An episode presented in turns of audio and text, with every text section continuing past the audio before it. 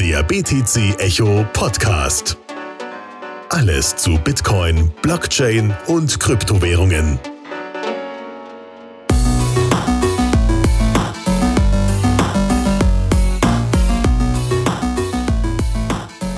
Ja, hallo und herzlich willkommen zum BTC Echo Podcast. Ein weiterer wiederkehrender Gast mit mir in der Sendung ist Jan-Heinrich Meyer von der Dash Embassy Dach. Hallo Jan.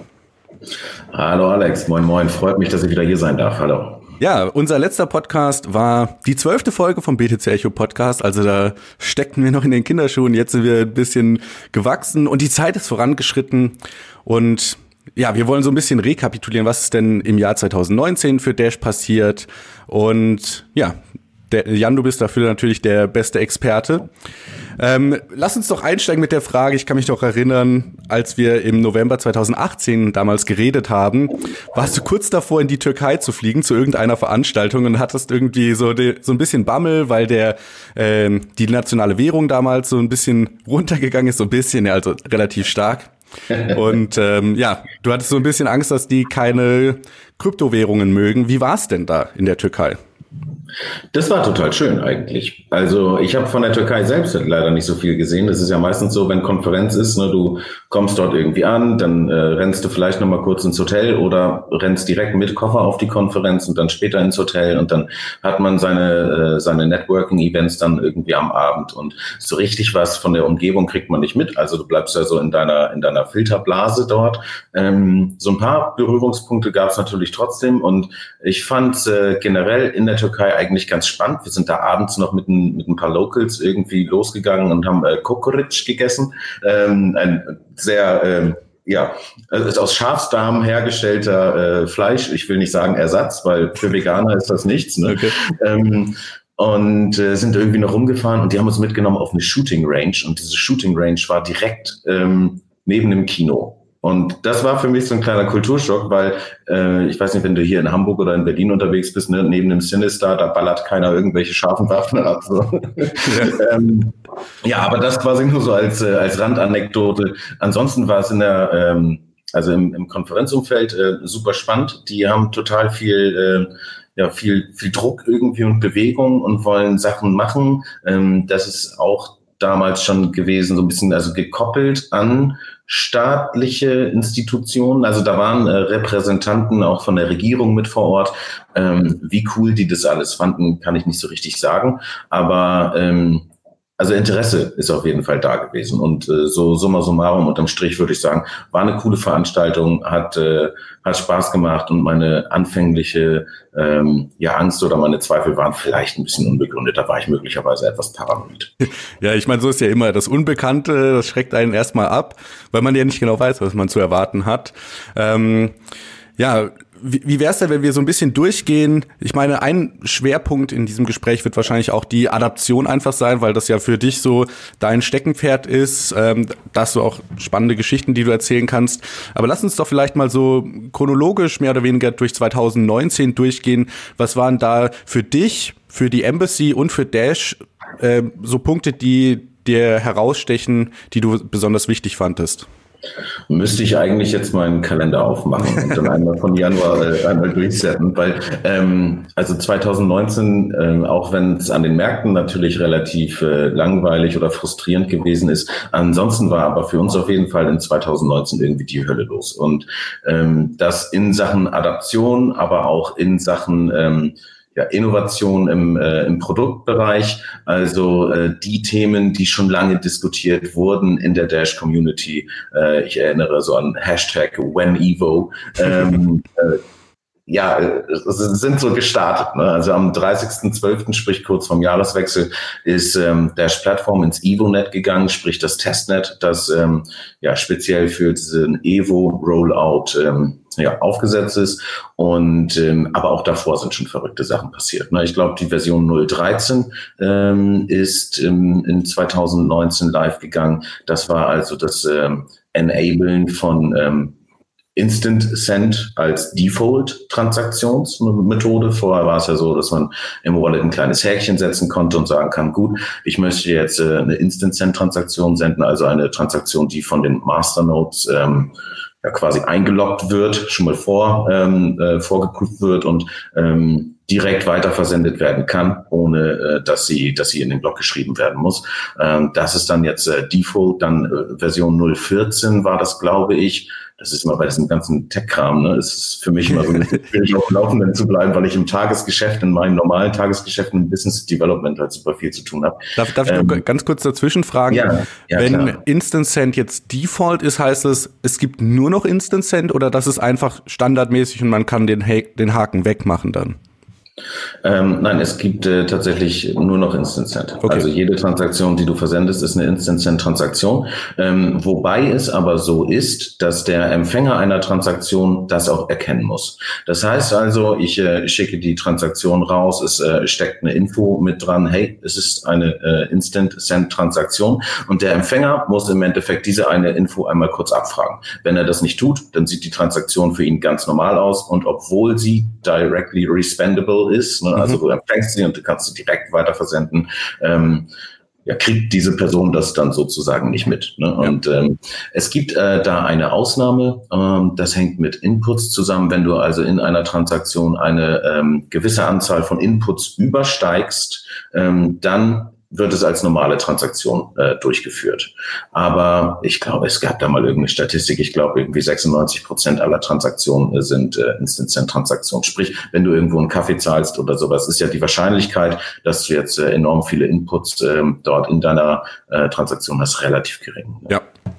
Genau. Aber äh, da, also welche Zahl das genau ist, wie viele Inputs sein müssen, ähm, ja, müssen wir nochmal googeln oder wir, wir verlinken vielleicht was oder so. Ne? Ja, ja, äh, also ich denke, wir wollen das ja auch so äh, allgemeingültig wie möglich halten. Wir merken uns einfach, Dash war ja, das hatten wir auch in unserer letzten Folge schon angesprochen, vom Protokoll her so gestaltet, dass wir Masternodes haben. Und liebe Zuhörer, falls ihr jetzt hier was, Dash, Instant Send, Masternodes, keine Ahnung, hört euch die BTC äh, Echo Podcast Folge Nummer 12 an. Da gehen wir auf diese ganzen Begriffe drauf ein.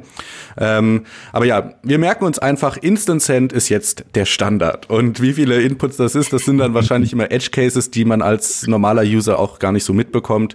Und ja. äh, genau, okay, gut. Das war jetzt also Version 13. Und dann hast du gerade noch Version 14 angesprochen.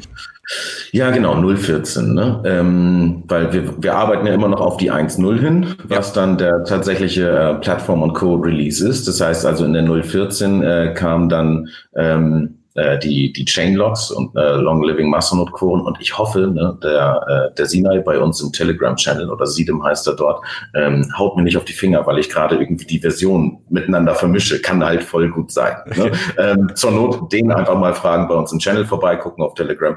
Ähm, und äh, ja, mit der 014, wie gesagt, bin ich der Meinung, dass die äh, Chainlocks eingeführt wurden. Ähm, die basieren auf Long Living Masternode Quoren, also ein Quorum aus Masternodes wird zufällig äh, zusammen zusammengestellt. Ähm, und dieses Quorum ähm, setzt im Endeffekt nochmal ein Häkchen quasi an jeden einzelnen Block und ähm, sorgt damit dafür, dass du kein, ähm, kein Reorg ähm, der, der Blockchain durchführen kannst. Ähm, warum das Ganze äh, notwendig ist. Äh, unterm Strich geht es darum, eine zweite Sicherheitsebene mit einzubauen, ähm, die halt nicht nur vom Mining abhängt. Äh, sprich, wenn irgendjemand eine 51%-Attacke durchführen wollen würde, dann ähm, scheitert der aufgrund der Chainlocks. Das heißt, ne, also es wird im Endeffekt eine, eine zweite äh, Sicherheitsebene mit hinzugefügt und ähm, man munkelte, äh, dass äh, Dash dann jetzt die sicherste Blockchain irgendwie der Welt haben, ähm, haben soll. Ob das tatsächlich so ist, kann ich jetzt wieder als ähm, ja, technischer Laie nicht so, äh, nicht so richtig beurteilen. Aber ich glaube, der Weg oder der Schritt ist auf jeden Fall schon mal ein guter in die richtige Richtung, dass man sagt, okay, wir haben Mining als eine Sicherheitsebene äh, und wir nutzen halt das Masternode Network, also die Nodes im Endeffekt, auch nochmal, um das Ganze einmal, einmal abzusichern. Da vielleicht auch noch der Hinweis auf einen ähm, sehr schönen BTC Echo Artikel. Äh, da gab es nämlich mal ein Interview mit Alexander Block. Das ist einer der ähm, Core Developer Developer von Dash äh, aus Deutschland. Und ähm, der hat die ganze Kiste äh, noch einmal ein bisschen erklärt, also was da genau passiert. Und ähm, wie das überhaupt möglich ist, das über die Nodes zu machen, äh, dann könnte man einfach eine Simple Attack durchführen bei Dash. Dann wäre ja auch ähm, wäre ja auch das irgendwo hinfällig. Aber da ist es wahrscheinlich am einfachsten nochmal zu verlinken, weil da äh, gibt es dann anständige Informationen zur Tag vom Core Dev und äh, der ist auf jeden Fall eine bessere Quelle dafür. Ich. ja, ich werde den äh, Link vom BTC Echo Artikel natürlich auch in den Shownotes verlinken. Zudem habe ich auch noch einen ähm, weiteren, ich glaube, Medium-Artikel oder ähm, vom Dash-Blog, auch von äh, Alexander Block gefunden. Ich versuche das einfach noch mal so ein bisschen meinen Worten zu erklären. Lieber Zuhörer, doppelt hält immer besser. Ähm, aber ich denke, Jan, du hast das schon super richtig gesagt. Hatte ich ja auch gerade schon so angedeutet. Dash unterscheidet sich ja mit den Masternodes von Bitcoin und bei Bitcoin, gut, ich denke, oder ich hoffe, das wissen wir oder die meisten von uns, wir haben die schwerste Kette, ja, oder manche sagen die längste Kette von Proof of Work, das ist die gültige Kette. Und jetzt kann das natürlich sein, dass wir eine 51% Attacke haben. Das heißt, im geheimen Kämmerchen schürft jetzt irgendein Multimilliardär oder eine, ein Geheimdienst schürft eine längere Kette mit Supercomputern, ja, die dann halt 51 Prozent an der Hashrate vom Netzwerk haben und dann können die die einfach propagieren auf einmal und dann heißt das so, ja, Übrigens, wir haben jetzt hier die längste Kette. Die letzten 20 Blöcke, die du eigentlich gedacht hattest, wären gültig, die werden reorganisiert. Das heißt, man schmeißt die aus dem Fenster und wir haben jetzt praktisch einen neuen Konsens von, vom Stand der Welt. Und das ist so, ne, der Angriffsvektor schlechthin bei Proof of Work äh, Kryptowährungen, weil man halt eben dieses äh, Reorg-Risiko hat. Und Dash hat sich jetzt hingesetzt und gesagt, okay, wie können wir es lösen, dass diese Gefahr für eine 51%-Attacke auch bei uns zutrifft. Wir haben ja die Masternodes, also so eine halb vertraute ähm, Instanz im Dash-Netzwerk selber, weil man ja 1000 Dash staken muss, um eine Masternode betreiben zu können. Und der Mechanismus ist jetzt praktisch, wir haben einmal die Masternodes, dieses Quorum, das der Jan gerade angesprochen hat, was nach wie vor die Proof of Work meint. Und ähm, jetzt gucken die Nodes oder diese Master Nodes, aber die jede, jede Block, glaube ich, äh, neu random ausgewählt werden. Das sind immer so ein paar hundert. Welchen Block sehen Sie zuerst im Netzwerk? Und dann plappern die praktisch untereinander. Ey, ich habe den Block zuerst gesehen und so weiter. Und im Regelfall, wenn ein Block gefunden wurde, dann sieht 60 Prozent aufwärts vom Netzwerk den Block zuerst. Sie unterhalten sich darüber. Und das Interessante ist jetzt, die Nodes, ähm, die gucken gar nicht mehr, was ist die längste Chain, sondern nur noch, über was haben sich denn da die Mehrheit der, no äh, der Masternodes unterhalten von dem Quorum, was ist denn der äh, gültige Block, ja, und dann ist da, haben die praktisch eine Nachricht und die akzeptieren nur diesen Block. Das heißt, wenn jetzt ein anderer Block ihnen serviert werden würde, der eben nicht mit der Nachricht übereinstimmt, dann weisen sie ihn zurück. Und das bedeutet, dass man die finanzielle Finalität ja, dass eine Transaktion nicht zurückgemacht werden kann, schon ab einer Bestätigung in der Blockchain hat.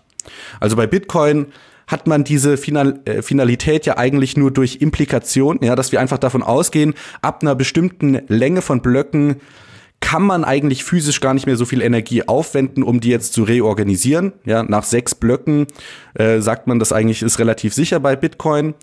Bei Dash ist jetzt halt so, ab dem ersten Block geht das nicht mehr, weil es keine Reorganisation mehr gibt. Und das ist dann interessant, wenn man sich zum Beispiel anschaut, okay, als Miner lohnt sich jetzt für mich gar nicht mehr, einen Reorg ähm, ja, zu machen, sondern wenn ich da den nächsten Block bekomme, ja, und der schon als gültig ist, dann baue ich auf dem auf, ja. Und ähm, das heißt also, es verändert so ein bisschen die Anreize von der Ökonomie und dient eigentlich letztendlich der Sicherheit vor 51 Prozent Attacken, so dass man jetzt halt sowohl mit dem Quorum als auch mit den äh, Minern selber 51% Attacken machen müsst, was halt noch unwahrscheinlicher wäre. Und ich hoffe, ich habe das jetzt auch wieder richtig wiedergegeben. Jan, korrigiere mich bitte, falls ich was Falsches gesagt habe. Und wie gesagt, lieber Zuhörer, ich verweise euch da auf zwei Artikel, die ich auch in die Shownotes verlinken werde. Da könnt ihr das wirklich en Detail nochmal nachlesen. Alex, ich finde, so wie du das erklärt hast, klingt das sehr faszinierend, okay. muss ich ganz ehrlich sagen. Und ich, äh, ich, ja, ich, also ich habe dem definitiv nichts hinzuzufügen. Okay, Mega. gut. gut, ähm, also so viel zu den technischen Neuerungen. Das war jetzt einmal die äh, Instant Send per Default und dann die Chainlocks. Und ich denke, vielleicht hat man, also ich hatte zum Beispiel von den Chainlocks auf jeden Fall schon was gehört, weil zum Beispiel Andreas Antonopoulos da auch drüber geredet hat. Ähm, das so auf der technischen Seite. Hat sich da noch was getan oder ähm, war es das soweit? Ja, ähm, am 30.12. Ah, ja, genau. Also, ähm, ich sag mal aus, ähm, aus Media- und PR-Timing-Sicht natürlich ein, ein, furchtbares Datum. Ähm, aber ähm, es war das Ziel, äh, noch in 2019 ähm, eine Plattform ähm, ja eben ins Testnet zu bringen. Und das ist dann auch passiert. Und ähm, Plattform, das klingt vielleicht erstmal so, als äh, würde Dash sich jetzt anschicken, irgendwie auch eine, eine Plattform zu bauen, auf der man dann, äh, ich weiß nicht, DRC20-Token oder wie auch immer ähm, publishen kann. Und ähm, da vielleicht kurz direkt vorweg, nein, das ist okay. nicht der Fall. Ähm, bei äh, Dash Plattform geht es also zwar schon darum, eine Plattform für, ähm, für dApps aufzusetzen. Aber diese dApps sollen eigentlich alle darauf ausgerichtet sein, tatsächlich auf das ähm, Dash-Ökosystem einzuzahlen.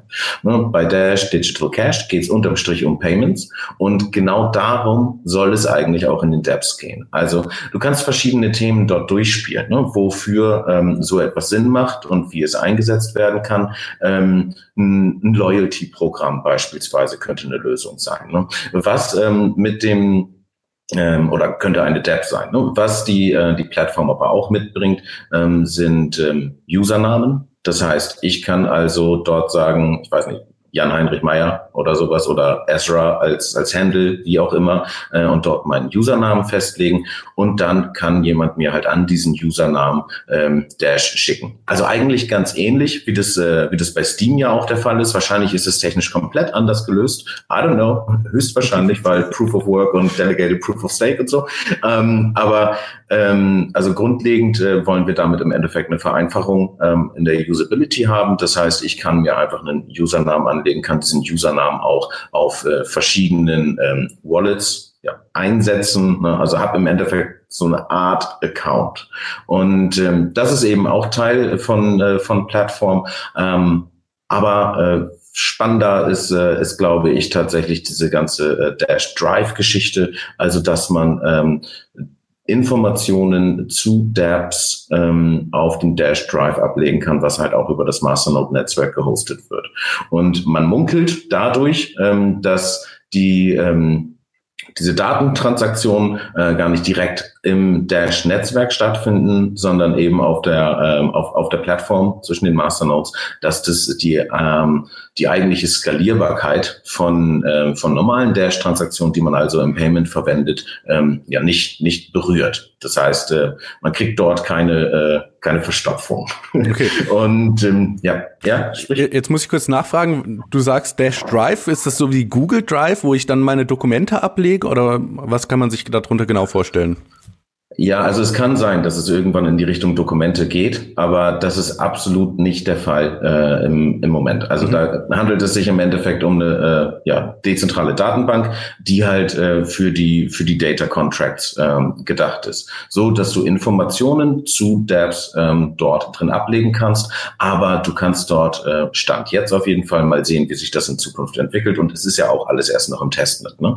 Ähm, kannst da jetzt keine Bilder speichern oder sowas. Also ich sag mal, äh, so eine Vision zu sagen, ähm, man äh, startet das Twitter oder das Facebook äh, auf der Plattform probably not. Also auf jeden Fall ähm, jetzt noch nicht. Ich weiß nicht, ob es in die Richtung gehen wird. Und wie gesagt, der, ähm, der Fokus ist da eigentlich auch recht klar. Es geht um Payment und alles, was irgendwie auf Payment einzahlt. Ne? Das heißt, äh, die Wallet, ähm, die, die neue DashPay Wallet, die im also Ziel ist, äh, Mitte 2020 äh, rauskommen wird, ist dann eben auch als, äh, als Step äh, aufgesetzt. Und alles hat ja unterm Strich diesen Payment-Bezug. Ich hoffe wirklich, dass wir dort ähm, ja auch Sachen sehen werden, die Richtung Loyalty-Programme gehen und so weiter und so fort. Und das halt eben alles in der dezentralen Manier vom, äh, vom Masternode-Netzwerk aufgesetzt. Genau.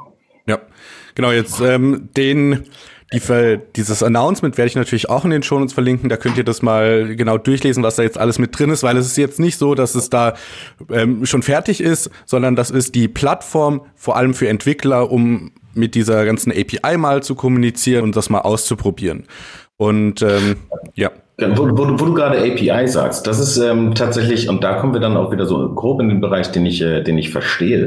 ähm, es wird eine, äh, eine äh, äh DAPI geben, also eine äh, eine dezentrale äh, API-Schnittstelle. Und äh, da kommen wir in den Bereich ähm, Integration beispielsweise. Also angenommen, ich möchte einen ATM betreiben oder angenommen, ich möchte bei mir im, äh, im Kiosk oder wo auch immer Dash akzeptieren oder ich bin vielleicht ein Payment Service Provider und möchte Dash bei mir als Zahlart mit einbinden. Ähm, dann ist es ja vorher oder bis jetzt auch immer noch so, ne? wie gesagt, Testnet, äh, immer so gewesen, dass du entweder deine eigene Full Node äh, laufen lassen musst und ähm, ich sag mal so, wenn du nur ein kleiner Kioskbetreiber bist, dann möchtest du das vielleicht unter Umständen gar nicht, weil äh, wenn wir in eine tatsächliche Skalierung irgendwie kommen, dann hast du da Hardware rumstehen, die sich um das ganze Ding irgendwie kümmern muss, die du maintainen musst und eigentlich willst du aber nur deine Zeitschriften kippen und irgendwie ein Bier verkaufen oder so. Mhm. Also möglicherweise für den einen oder anderen ein bisschen tricky. Ähm, und die andere Variante ist halt, dass du dich zu einer Trusted Node verbindest. Also du nutzt irgendeinen Service, der sagt, hey, äh, mit uns kannst du dich verbinden und ähm, dann vertraust du aber eben halt einer Node.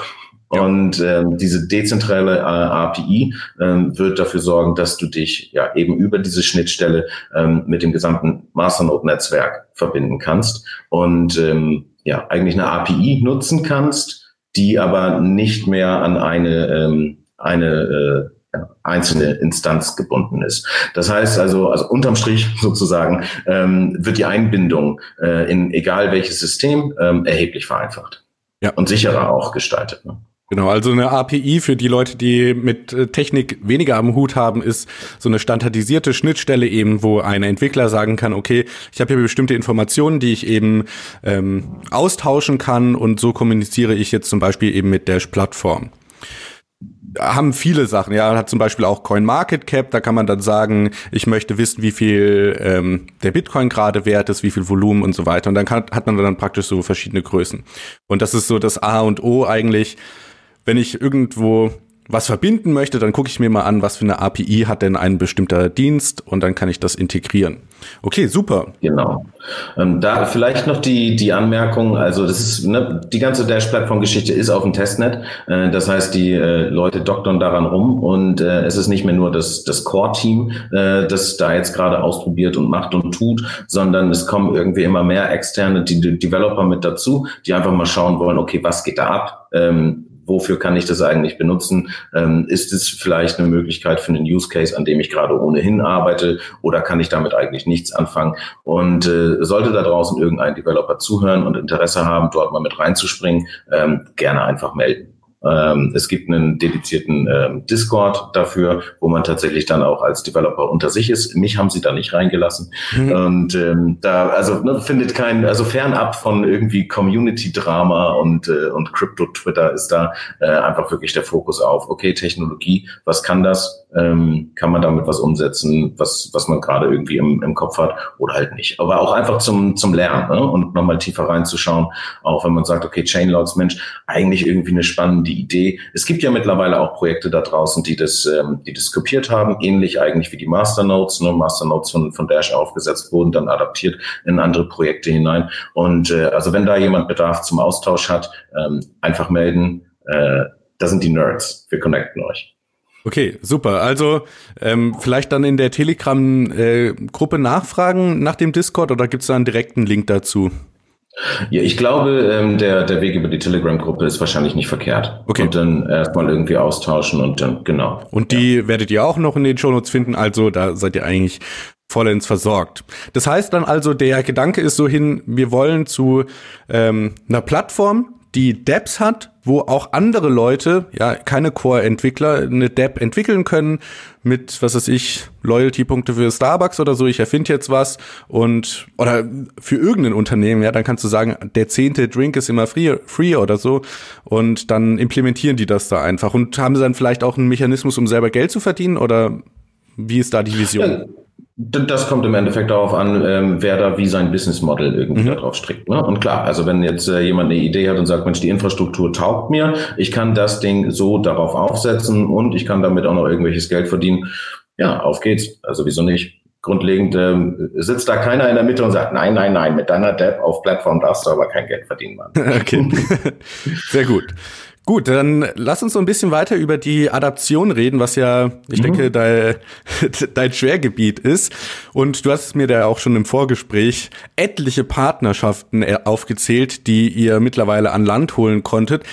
Aber vielleicht erstmal so ganz grob gefragt. 2019, du hast vorhin schon gesagt, wenn man sich den Markt anschaut, gut, der Bitcoin-Preis hat sich letztendlich auch verdoppelt, glaube ich. Also es war jetzt nicht katastrophal, aber es war jetzt auch nicht so eine Hype-Stimmung, wie wir das aus 2017 gekannt haben. Was ist so deine Einschätzung fernab vom äh, Preisspekulieren?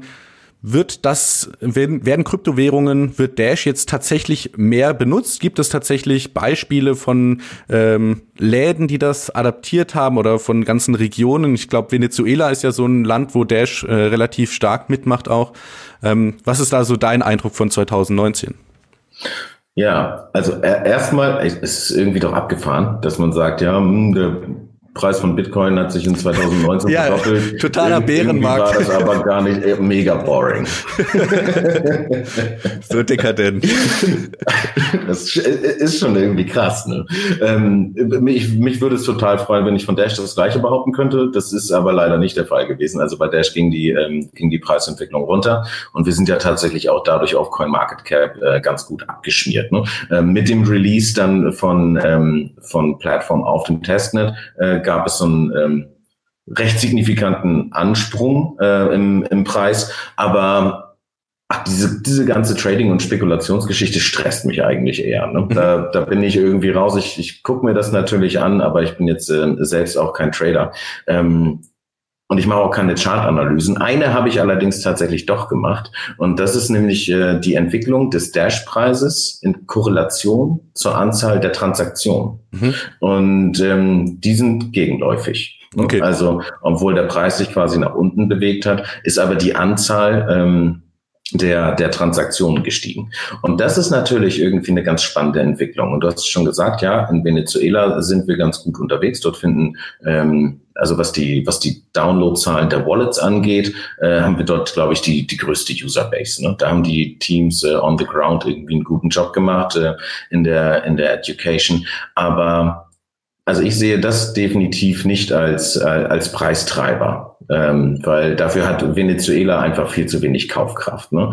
Und auch wenn sich dort jemand äh, neue Dash besorgt, um damit zum Beispiel bei Burger King zu bezahlen, denn das ist ja möglich. Ne? Da gab es auch Artikel dazu und äh, diese Integration stand über, äh, fand über Crypto Buyer statt, ne? also ein Crypto Payment Service Provider, ein Unternehmen, das anderen Unternehmen dabei hilft, ähm, Kryptowährungen zu akzeptieren und diese auch gegebenenfalls in äh, Fiat äh, Money umwandelt, wenn das denn von der jeweiligen Akzeptanzstelle gewünscht ist. Ich glaube, in Venezuela ist das nicht der Fall. Ähm, Genau, aber also solche Integration in diesem äh, partnerschaftlichen ähm, Approach ist eigentlich das, ähm, wo wir so ein bisschen hinterher sind, was wir anstreben. Und da haben wir in 2019 ähm, auch in Europa äh, ganz gute Schritte vorwärts gemacht. Ne? Ähm, ich weiß nicht, ob dem einen oder anderen Coinify ein Begriff ist. Coinify ist, denke ich, so der führende Payment Service Provider im Bereich Kryptowährungen in Europa. Äh, die haben also arbeiten mit gut 60 regulären Payment Service Providern zusammen und haben aber selbst auch nochmal über 25.000 eigene Stores, äh, äh, also geonboardet, Kunden hauptsächlich E-Commerce und die halt deren Lösung nutzen. Äh, da ist Dash jetzt mittlerweile mit drin. Äh, das heißt, es gibt für Dash, aber natürlich eben auch für Bitcoin und alles das, was Coinify unterstützt, wahrscheinlich äh, irgendwie über 30 oder vielleicht sogar über 50.000 äh, Akzeptanzstellen in Europa.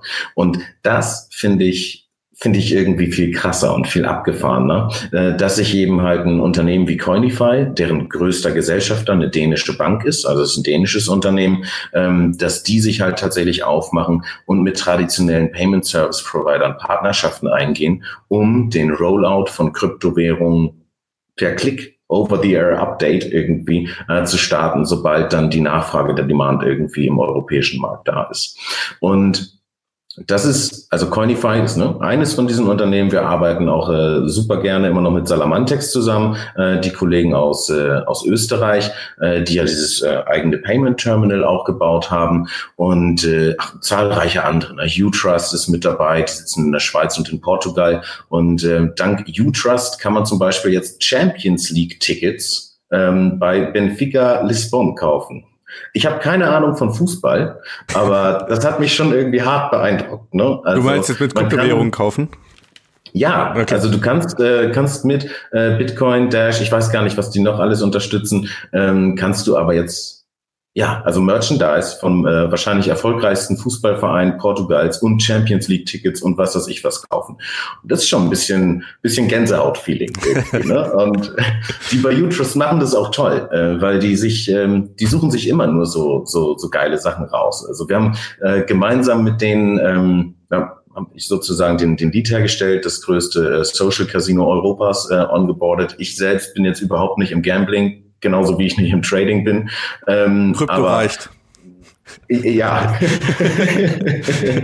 ähm, und ähm, das ist natürlich auch irgendwie ein gutes, äh, gutes Thema irgendwie. Ähm, ja, wobei, wie gesagt, ich, also aber ich mag die ganze Branche nicht so. Aber das ist meine, meine persönliche Präferenz. Ne? Das, das mag jeder anders sehen. Dann arbeiten die mit Phonehouse zusammen, ist einer der größten Smartphone-Reseller in, ähm, in Portugal. Und also das sind, sind tolle Themen da draußen passiert. Und das sind natürlich aber alles so einzelne kleine Peaks. Ne? So ja. wie als würdest du äh, stehst in, in Silvester, äh, an Silvester irgendwie, sage ich mal, auch irgendwo auf dem platten Land, auf dem Dorf und da geht halt mal so eine Rakete hoch. Ne? Mhm. Und sagt, oh, oh, das war aber schön, beeindruckend, cool. Und ähm, was parallel aber dazu passiert ist, ähm, ist eigentlich das, was ich dann eher so als das Feuerwerk über Berlin bezeichnen würde. Mhm. Und äh, das sind Partnerschaften eben dieser Crypto Payment Service Provider mit der traditionellen Payment Industrie. Mhm. Und ähm, eine der frühesten, ähm, die dort stattgefunden hat, war die Kooperation zwischen Salamantex und Ingenico.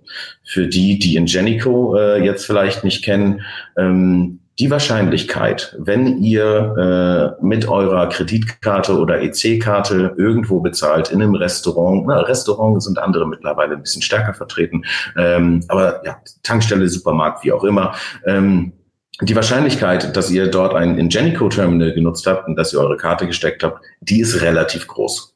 Ähm, und Salamantex, die eben die Software und diesen Crypto Payment Service Provider Dienst anbieten, sind eine Partnerschaft mit Ingenico eingegangen und die bereiten jetzt gerade so den Rollout vor. In der Dachregion, aber auch in Benelux. Und äh, den Rollout von äh, was jetzt genau?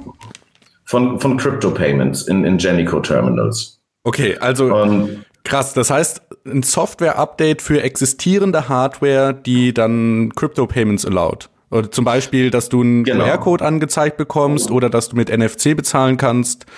Genau. Okay, krass. Das ist schon wirklich krass, weil ich, ich finde, das ist immer ja. so cool, wenn man jetzt so ein Unternehmen wie Ingenico hat. Die meisten Leute noch nie davon gehört, aber die meisten ja. Leute haben es tatsächlich schon mal benutzt. Und wenn solche Hidden Champions sich dann auf einmal ja einer Innovation öffnen, dann kann das halt ganz schnell passieren, weil man die Hardware halt schon überall drin stehen hat. Und ähm, ja, okay, das ist das ist wirklich cool. Das sollte man, glaube ich, nicht unterschätzen. Ja, also da, da steckt auf jeden Fall ordentlich Pulver in der Kanone. Und ähm, ich bin, bin wirklich gespannt, äh, wie sich das äh, jetzt entwickeln wird. Und der Plan ist, dass die ihren Rollout in 2020 starten. Und das ist halt also dieses Jahr. Und ähm, ähnlich äh, und auch ganz spannend eine Pressemitteilung von ähm, Worldline. Äh, Worldline äh, auch wieder so ein ja. Nur ja. eine ganz kurze abschließende Frage zu Ingenico noch.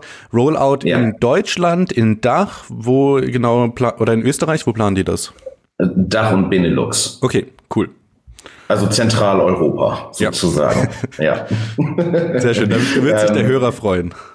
Ja, äh, ich denke auch. Und also ähm, ganz ähnlich ähm, wird es bei Worldline laufen und Worldline möglicherweise auch wieder so ein Unternehmen, von dem der ein oder andere noch nichts gehört hat.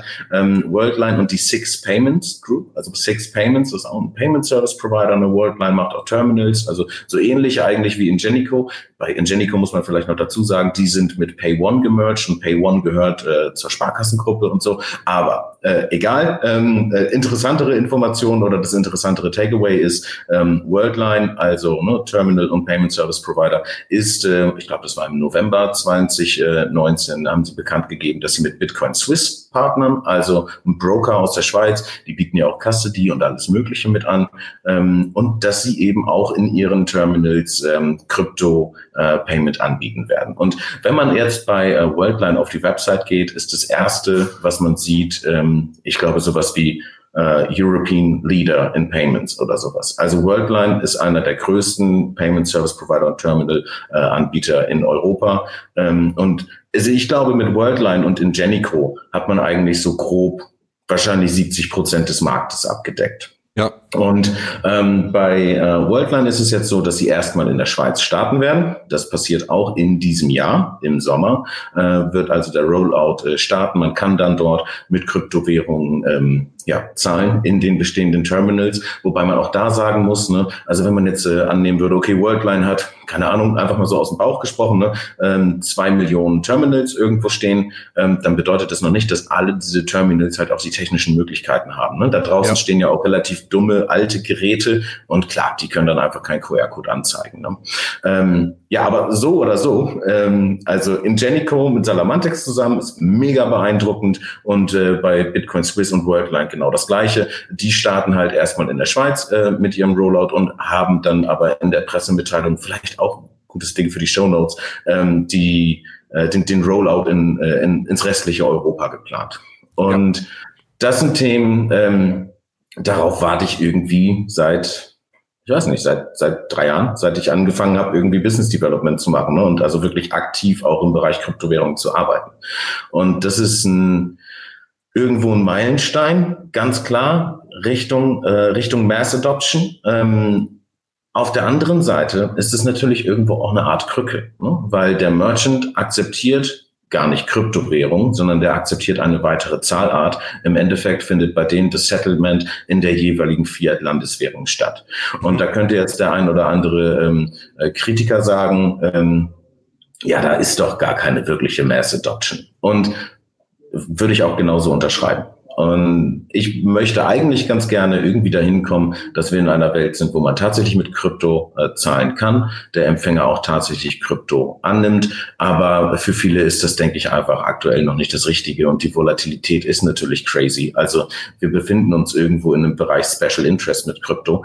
Aber dass eben diese großen Unternehmen jetzt auf das Thema aufspringen, ist schon ähm, glaube ich, irgendwie ein Schritt in die richtige Richtung. Und das, ja. das klingt fast ja, Schritt in die richtige Richtung ist eigentlich ein Joke, ne? Das ist schon, das ist einfach krass irgendwie. Ja, ja. Ein Sprung in die richtige Richtung. Also ich muss sagen, ich muss das jetzt gerade mal ein bisschen verteidigen, ja, weil du das kritische Argument gesagt hast, das ist ja gar keine Mass Adoption. Für eine Seite auf jeden Fall, und zwar für die Kunden, ja, als Käufer kann ich mit ja. Bitcoin bezahlen. Das ist schon mal für mich, ja, macht es ja keinen Unterschied, ob der Händler Bitcoin bekommt oder Euro, sondern ich habe halt meinen Snickers mit Bitcoin bezahlt. Ähm, und der zweite Punkt ist, selbst für den Händler, wenn der dann auf einmal damit in Berührung kommt, oh, ich habe ja hier ein Gerät, was einfach einen QR-Code anzeigt und das funktioniert ja, bricht, glaube ich, auch schon so ein bisschen das Eis mit, oh, Kryptowährung, hört sich schon kryptisch an, ähm, kann ich gar nichts mit anfangen, sondern einfach dieses weg vom, wie funktioniert's denn unter der Haube, was ist eine Blockchain, was ist Proof of Work, hin zum scan den Code und ich habe mein Geld. Ja, also, weil bei der ja. E-Mail letztendlich, wer weiß schon, was TCP/IP und IMAP, POP3 und sonstige Standards sind. Le letztendlich, das Wichtige ist, du drückst auf Senden und der Empfänger bekommt halt die Nachricht. Und ich denke, ganz gleich wird das auch bei ähm, Kryptozahlungen sein. Deswegen, ich finde das super positiv, einfach weil der Mainstream damit in Kontakt kommt. Wobei, das wäre jetzt meine zweite Frage gewesen. Das ist wahrscheinlich nicht so, also wenn das riesige Unternehmen sind, dass die das schlagartig an allen Stellen machen, sondern die haben wahrscheinlich dann auch so Pilotenprojekte, wo sie das zuerst mal antesten, oder? Ja, genau, richtig. Also es ähm, startet Schritt für Schritt. Ne? Ähm, und äh, in, in Österreich beispielsweise Salamantex mit Ingenico, die haben es dann jetzt erstmal bei der A1 und ja auch in Kooperation mit A1. A1, äh, für die, die es nicht kennen, ist die Deutsche Telekom. Ne? Also die haben ihre äh, Mobilfunkläden sozusagen, wo du hingehen kannst, deinen Vertrag besprechen kannst, Handy kaufen kannst und so weiter und so fort. Und da haben die jetzt erstmal angefangen erstmal gestartet und jetzt wird so peu à peu ähm, ja, weiter ausgerollt werden. Ne? Und ich glaube, ähm, was in diesem Zuge aber notwendig ist. Ne? Denn alle sprechen immer davon, ja, wir wollen, wir wollen die Mass Adoption, wir wollen die Adoption. Was halt notwendig wird, ist, dass Leute es dann auch tatsächlich benutzen ne? und nicht irgendwie auf ihren Händen sitzen und sagen, oh, äh, nee, ich hoddle, when Moon, when Lambo. Weil, ähm, und dann muss, also einmal ein äh, Appell sozusagen an die, an die gesamte Krypto-Community. Ne? Ähm, ihr habt euch irgendwann äh, dazu entschieden, dass Bitcoin ähm, oder Dash oder welche Kryptowährung ihr auch immer äh, favorisiert, sei es, äh, ich, ich, machen, machen wir, machen wir kein, kein Quatsch jetzt, also ähm, egal welche Kryptowährung euer, eure, euer Favorite Coin ist, ihr habt euch ähm, wahrscheinlich, so hoffe ich auf jeden Fall immer tief in meinem Herzen, ähm, dazu entschlossen, in Kryptos zu investieren, weil ihr an die Ideale dahinter glaubt. Und ähm, mit euren eigenen Keys seid ihr zu eurer eigenen Bank geworden. Das heißt, ihr übernehmt Verantwortung für euer eigenes Geld. Und Jetzt halt aber da zu sitzen und zu sagen, na, eigentlich äh, ist es doch für mich auch ein Spekulationsobjekt und ich würde eigentlich ganz gerne noch ein kleines bisschen warten, bis ich mir ein Eigenheim mit einer Doppelgarage kaufen kann, ähm, ist möglicherweise halt nicht ganz der richtige Weg. Ne? Ähm, ihr habt die Verantwortung für euer eigenes Geld übernommen und wichtig ist dann jetzt auch zu sagen, okay, ich übernehme halt auch die Verantwortung für mein Investment. Und das bedeutet halt eben nicht, auf dem Investment zu sitzen und zu warten. Denn ähm, egal welche Kryptowährung, die denn einen Payment-Fokus hat, ne, ähm, sie wird nur im Wert steigen, wenn sie verwendet wird. Das heißt, ich sage immer weg von Hodl ne, hin zu Spendle and Replace. Das ist genau das, was auch äh, der gute Lawrence Barr von Shop in Bit immer predigt. Ne? Mhm. Also kauf doch mit deinen Kryptowährungen etwas ein und das, was du ausgegeben hast, kaufst du einfach nach. So. Damit startet natürlich die Haltefrist wieder von vorne. Ganz klare Geschichte. Aber du bringst halt Bewegung in den Markt rein. Und wenn eben Unternehmen wie Ingenico und Worldline ne, und da kommen wir vielleicht später noch zu, irgendwie wirklich mal so Richtung, Richtung Retail äh, zu schauen, also Supermärkte und Co., äh, wenn die sich mit dem Thema befassen und Kryptowährungen aufschalten und die keiner nutzt, dann ist der Traum der Mass Adoption aber schneller wieder vorbei, als, äh, als du Mass Adoption sagen kannst. Ne? Und das ist, glaube ich, das, was man halt im, im Kopf behalten muss. Ne? Also wir sind diejenigen, die die Mass Adoption ähm, Wirklichkeit werden lassen können. So, es nutzt überhaupt gar nichts, da zu sitzen und zu sagen, ich habe meinen Coin, ich warte äh, und, und irgendwann, ah, Milch und Honig und so. Ähm, das, das wird halt nicht funktionieren, sondern wir sind tatsächlich, wir, wir sind die vorderste Front der Kryptoadaption, jeder von uns. Und äh, dessen müssen wir uns, glaube ich, bewusst sein und diese äh, Verantwortung dann auch entsprechend annehmen. Ne? Also wir sind die ähm, Partnerschaften mit den Crypto Payment Service Providern eingegangen. Ähm, wir haben auch dabei geholfen, diese Connects herzustellen von der Dash Embassy aus und ähm, werden äh, am Point of Sale mit präsent sein. Also ich weiß nicht, wer es gesehen hat, als Google äh, Pay, Apple Pay und Co. als das eingeführt wurde, da hingen ja so kleine Pappdinger dann über den Terminals, die gesagt haben, hey, ab jetzt auch hier NFC mit Google und Co. Und äh, wir werden uns vehement dafür einsetzen, dass wir entsprechende Brandings eben auch für Krypto bekommen. Und auch da vielleicht nochmal ganz wichtig der Hinweis, ähm, ja, also ich oder wir arbeiten für Dash, ne? aber wir ziehen eigentlich immer so das gesamte Ökosystem mit, so, weil am Ende soll jeder bitte selbst entscheiden, mit welchem Coin er oder sie am liebsten zahlen möchte.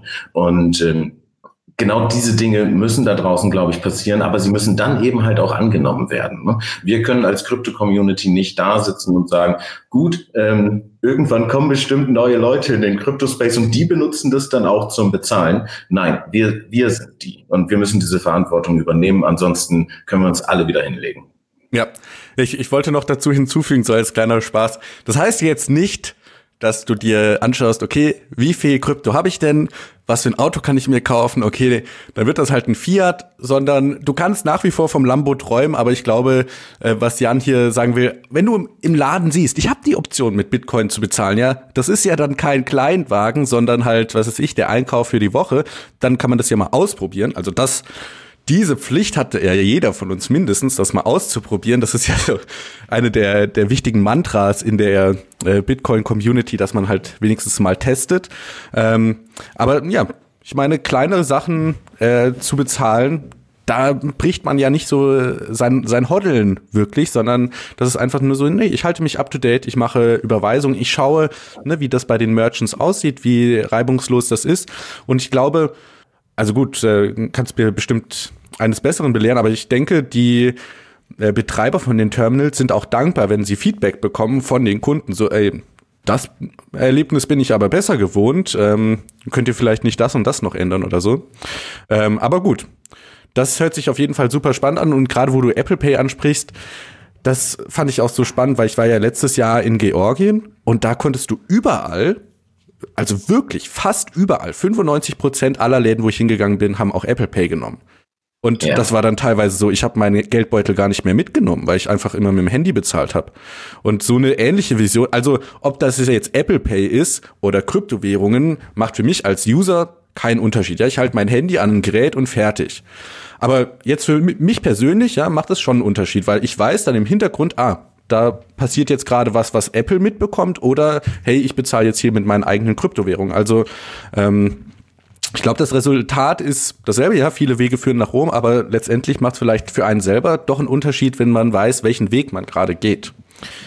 Okay. Absolut, ja. Und also ich glaube, also um, um am Apple Pay noch einmal kurz mit anzuknüpfen, genau dieser, dieser Privacy-Aspekt ist vielleicht auch einer, der ähm, in Europa halt interessant sein kann. Ne? Wir haben hier natürlich nicht äh, oder aktuell jedenfalls äh, keine, keine miese Währungskrise. Und natürlich, wenn man sich die, die Bilanzen der Mitgliedstaaten in der EU anschaut oder im, im Euro-Währungssystem und wer wen wann wie wo irgendwie rettet und wie sich das alles ausgleicht, könnte man schon auch ein Stück weit von einer ähm, sehr nahen Vorstufe einer Krise sprechen, aber ich bin nicht so ein, ähm, so ein Untergangs- äh, Szenario-Fan. Also mhm. klar, äh, ne, das, was am besten hilft für die Mass Adoption, ist auf jeden Fall Hyperinflation oder wenn ein bestehendes System abschmiert, ganz klare Geschichte.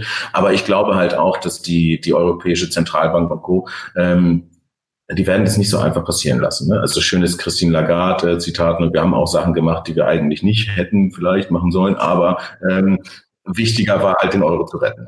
ähm, äh, jetzt habe ich mich ein bisschen verfranst. Ne? Das wollte ich eigentlich ich, sagen. Ich wollte noch, Genau. Äh, ja. lass, lass mich diese Privacy-Sachen noch kurz, ähm, kurz, machen, weil ähm, wir sind ja mit der Embassy unter anderem auch ähm, Mitglied bei der, also in verschiedenen Verbänden und, äh, und Organisationen. Eine davon ist die GS1 Germany. Und GS1 auch wieder so ein Ding, das keiner kennt, Global Standards One, die gibt es also weltweit, die gehören dem, äh, dem Einzelhandel, aber auch den großen Markenartiklern, also Nestlé, Coca-Cola, äh, Rewe, was auch immer. Ne? Ähm, und äh, die ne, machen so Standards, also haben unter anderem den, den Barcode gemacht, ähm, den du so auf jedem Produkt äh, finden kannst. Aber was die halt ganz viel machen, äh, sind so, so Umfragen und Researches ne? und schauen sich halt an, okay, welche neuen Zahlarten gibt es da draußen, wie entwickelt sich das alles weiter. Und dort habe ich einige Veranstaltungen jetzt miterlebt und ähm, die Payment-Industrie, ne, ähm, natürlich auch nochmal stärker getrieben durch ein, durch ein Google und durch ein Apple und äh, was es da draußen nicht sonst noch alles gibt, ja, ähm, die warten im Endeffekt auf die Digitalisierung des Kassenbons, ähm, so dass sie dann nicht nur wissen, wie viel Geld hast du wann in welchem Laden ausgegeben, sondern eben halt auch wofür. Ne? Hast du dir im, äh, im, im Supermarkt irgendwie äh, Kleber gekauft, den du vielleicht hinten an der Straßenecke schnüffeln möchtest, oder äh, doch, doch nur eine, eine Schlauchstelle. Ja? ja. Und ähm, das ist halt, finde ich persönlich, ein, ein Szenario, das fällt natürlich auch so ein bisschen in diese ganze Libra Association Kiste mit rein. Ähm, also ein Szenario, in dem ich eigentlich nicht unbedingt ähm, so, so wirklich leben möchte. Ne? Also dass äh, nicht nur meine Aktivitäten auf Social Media und ganz ehrlich, ich benutze den Kram nicht. Ne? Ich finde Social Media ganz furchtbar, mir macht das auch keinen Spaß. Ähm, aber dass halt diese Informationen dann tatsächlich auch noch gematcht werden, nicht nur mit dem Kaufverhalten, sondern äh, tatsächlich auch mit detaillierten Informationen zu jedem Kauf, das finde ich mega scary. Und da bin ich halt der Meinung, mit Kryptowährung kann man da auf jeden Fall ähm, was, was entgegensetzen. Ne? Ja. Und das ist, ist auch für mich einfach ein, ein wichtiges Thema. Ja. Ja, jetzt äh, hilf mir noch da die den Schlussstrich praktisch so dran zu ziehen. Wir haben jetzt von vielen Partnerschaften gesprochen, Salamantex mit äh, Ingenico, Worldline mit Bitcoin Swiss. Inwieweit und natürlich auch gerade mit äh, GS1 und äh, Dash, inwieweit hat das immer mit Dash zu tun? Sind das äh, Partnerschaften, die Dash mit auf den Weg gebracht hat oder hat das eigentlich gar nichts damit zu tun? Wie ist da die Verbindung? Also ich turne äh, persönlich auf vielen Veranstaltungen rum und ähm, schaue immer, dass ich irgendwie passende Puzzleteile ineinander gesteckt bekomme. Und ähm, bei äh, Salamantex, ja, habe ich halt dafür gesorgt, dass äh, das Dash in Salamantex mit drin ist. Aber natürlich machen die eigenständig ihre Kooperation mit der A1, mit der Concardis und, äh, und Ingenico. Ne? Das ist dieses äh, Core-Pack. Ähm, bei der Worldline ähm, die haben ihre Kooperation mit der Bitcoin Swiss. Auf Bitcoin Swiss kann man mittlerweile auch Dash Staking machen und so weiter. Das heißt also, ja, ähm, irgendwie sind wir da mit drin, aber nicht direkt in dem Kooperationsprozess beteiligt. Ne? Mhm. Was wir ähm, aber gemacht haben, jetzt gemeinsam mit der GS1, die eben, ja, wie gesagt, dem Handel äh, und den, den äh, Markenartiklern gehört, ist ein, äh, eine Veranstaltung durchzuführen äh, mit einem total flashigen Namen. Das war der Cryptocurrency Day.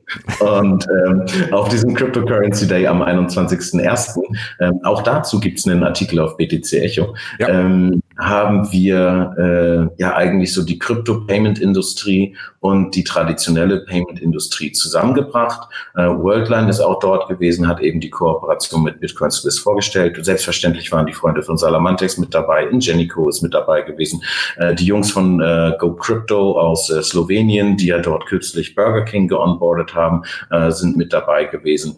Ähm, aber auch eine ING haben wir eingeladen, ne, die so mal ein bisschen äh, aufgrund ihrer Studien, die sie gemacht haben, was äh, Krypto ähm, oder den, äh, also mehr auf Endverbraucher ausgerichtete Studien äh, angeht, ähm, dort vorgestellt haben. Auf jeden Fall haben wir diese halt alle zusammengebracht und dann sitzen im Publikum halt ähm, ja die großen Retailer, also Retailketten, europaweite Retailketten ähm, und auch äh, ja, Drogerie, normale alte Payment-Industrie. Ähm, äh, da sitzt ja der Bankenverband, der Händlerverband und sowas. Ne? Also die sind dann äh, alle dort. Und da haben wir ähm, denke ich, auf jeden Fall durch diese Plattform, durch diese Kommunikationsplattform dazu beigetragen, äh, dass sich nochmal der ein oder andere mit dem ein oder anderen beschnüffeln kann.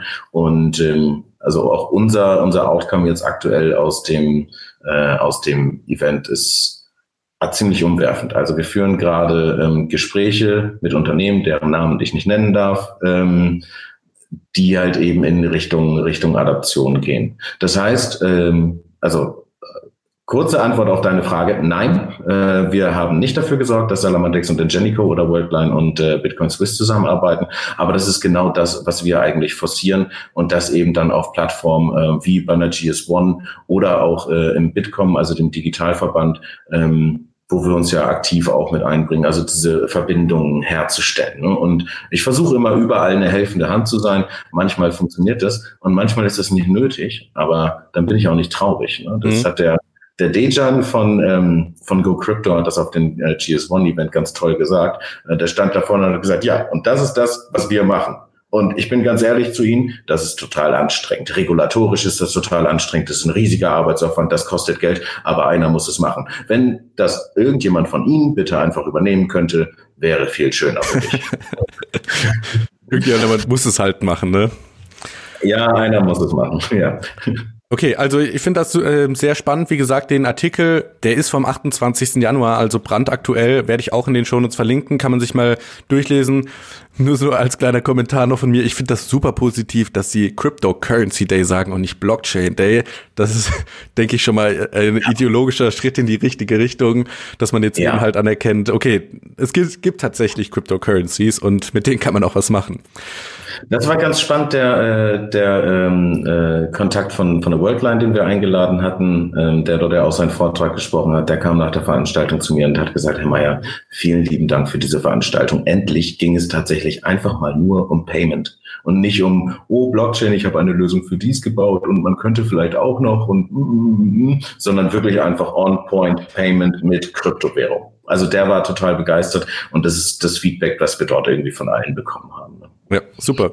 Man muss auch dazu sagen, der Handel ne, hat eigentlich ein großes Interesse daran, ähm, direkte Zahlverfahren bei sich ähm, anbieten zu können. Ne? Also ähm, unabhängig zu werden von einer Mastercard, von einer Visa. Da, der Händlerbund hat da irgendwann auch eine, eine Pressemitteilung irgendwie rausgeschoben. Ähm, die waren natürlich auf der Suche nach dem Euro auf der Blockchain, damit das äh, Akzeptieren von Zahlungen einfacher wird, wobei das über SEPA, Instant Payments und Co. in Zukunft auch anders funktionieren wird, ne? dass ich ohne Kreditkarte zwischengeschaltet eigentlich ähm, über NFC am Telefon, am Point of Sale, wie auch immer bezahlen kann. Aber also von allen Seiten ist irgendwie Interesse da.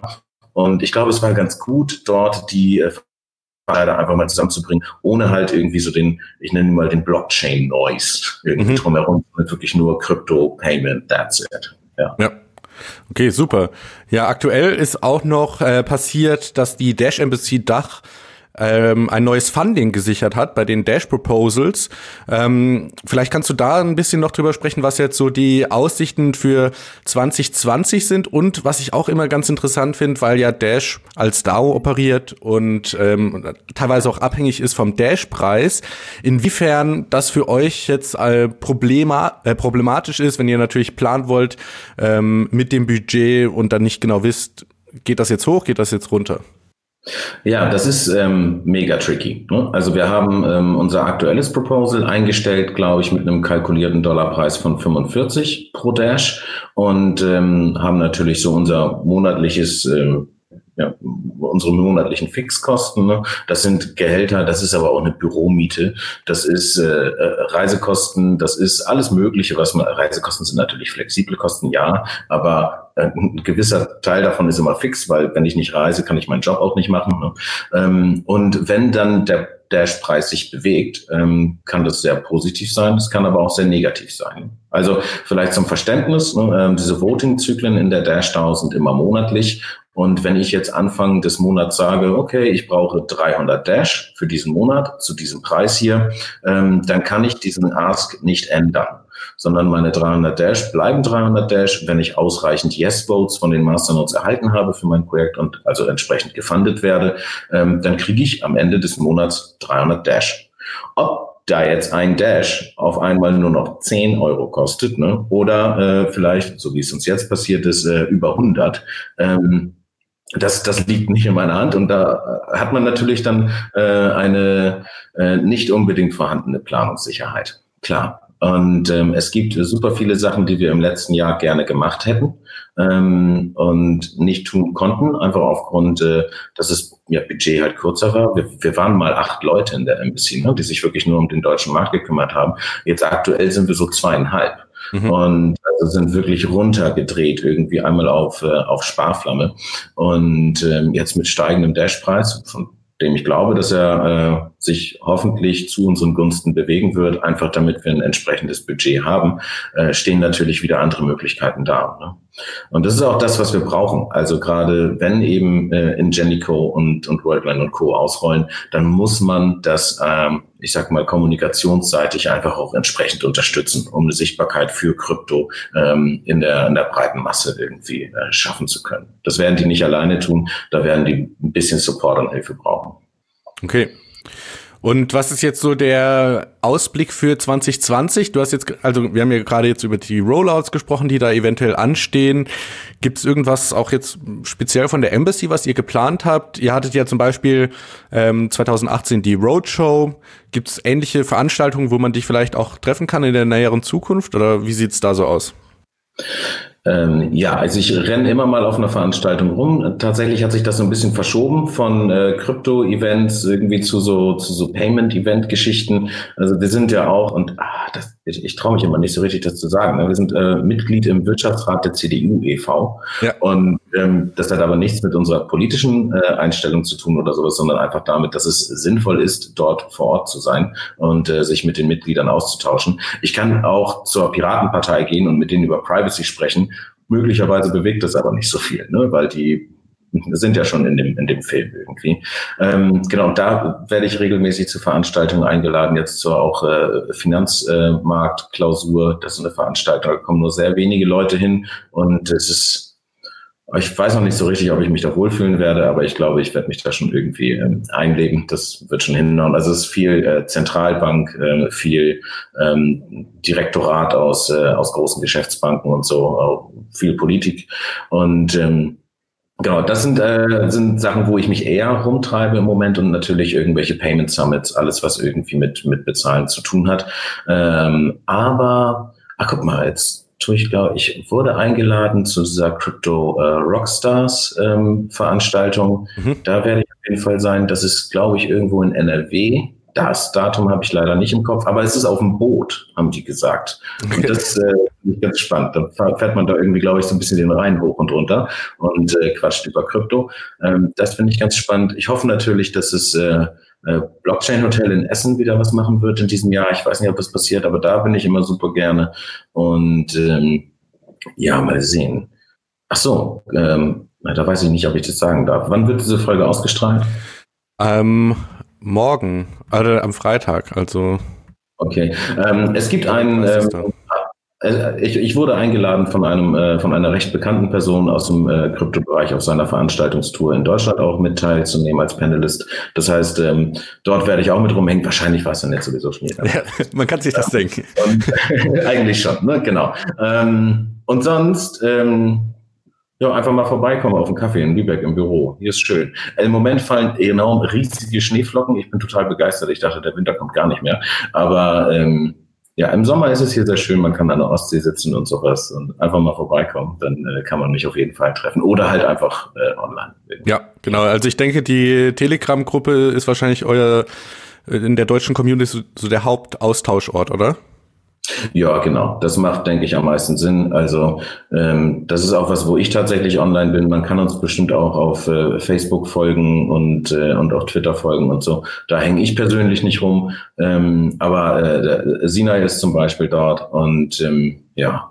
Vielleicht noch äh, zu den Plänen, die wir für, für dieses Jahr haben. Also ja. neben dieser Begleitung des, äh, des ganzen Rollout-Themas. Ähm, ich hatte es ja vorhin einmal kurz schon angerissen. Ich bin irgendwie ähm, im, im Vorstand des Arbeitskreises Blockchain beim Bitkom gelandet. Also Bitkom, ne, der Digitalverband, äh, die sitzen da im Haus der äh, Bundes Haus der Bundespressekonferenz, glaube ich. Also äh, irgendwie in der Nähe vom Kanzleramt und ähm, da arbeiten wir an so Positionspapiergeschichten, haben uns im äh, vergangenen Jahr auch mit eingebracht äh, mit unseren Positionen zu dem, was jetzt für 2020 in Deutschland äh, bestimmt wird.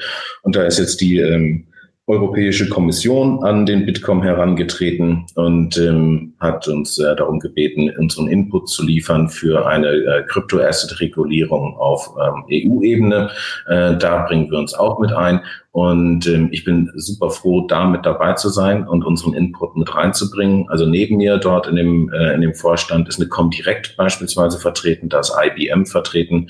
Und ich bin mega happy, dass wir da mit, äh, mit Dash Teil ähm, sind und eben uns auch als ähm, ja, tatsächliche Kryptowährung und ähm, jetzt nicht so ein, also no offense, ne, aber kein, kein Stablecoin, äh, Libra Association, whatever Projekt irgendwie mit einbringen können mit unseren Sichtweisen. Und ähm, das ist, ähm, glaube ich, nochmal ganz spannend, so zu dem, was in diesem Jahr passieren wird mit, äh, mit Regulatorik. Ne? Genau. Und ansonsten ähm, schauen wir einfach, dass wir ein bisschen Traction auf die Straße kriegen, Transaktionen am äh, Point of Sale äh, steigern, um äh, Mass Adoption tatsächlich äh, wahr werden zu lassen. Genau. Okay, ja super. Also vielen Dank, dass du so die Stimme der Kryptowährungen in der institutionellen Welt bist und da die Fahne hochhältst. Das ist immer gut. Ähm, ja, ich denke, wir machen jetzt hier einen, äh, einen Strich dran. Ich fand es auf jeden Fall super interessant, was du erzählt hast über die diese Rollout-Pläne. Dann haben wir besprochen die Chainlocks und das Evonet auf dem Dash-Protokoll selber. Und wie gesagt, liebe Zuhörer, wenn ihr euch da vertiefen wollt, dann habe ich euch äh, Links in den Show Notes, da könnt ihr einfach draufklicken und die Artikel lesen. Oder wenn ihr nachfragen wollt, dann kommt in die Telegram-Gruppe von Dash oder ihr kommt auf den ähm, Discord von BTC Echo. Da haben wir auch einen Dash-Kanal, wo ihr euch über das Thema austauschen könnt. Und ich glaube, da bist du auch vertreten, ne? Ja, ich bin auf jeden Fall auf dem Server und Discord ja. ist tatsächlich eine der wenigen ähm, Social Media ähnlichen Konstrukte, die ich sonst auch noch nutze. Genau, ja. Genau, also ihr könnt da den Jan auch mit, ich glaube, Esra. Ähm, genau, Esra, E-S-S-R-A, genau. Ähm, ja. Und dann bekommt ihr eine Notification und kann euch eventuell antworten. Gut. Dann, Jan, bedanke ich mich ganz herzlich für deine Zeit, für deine Arbeit und für die tollen Insights und ich wünsche dir alles Gute fürs Jahr 2020. Das wünsche ich dir auch, Alex. Danke dir. Ciao.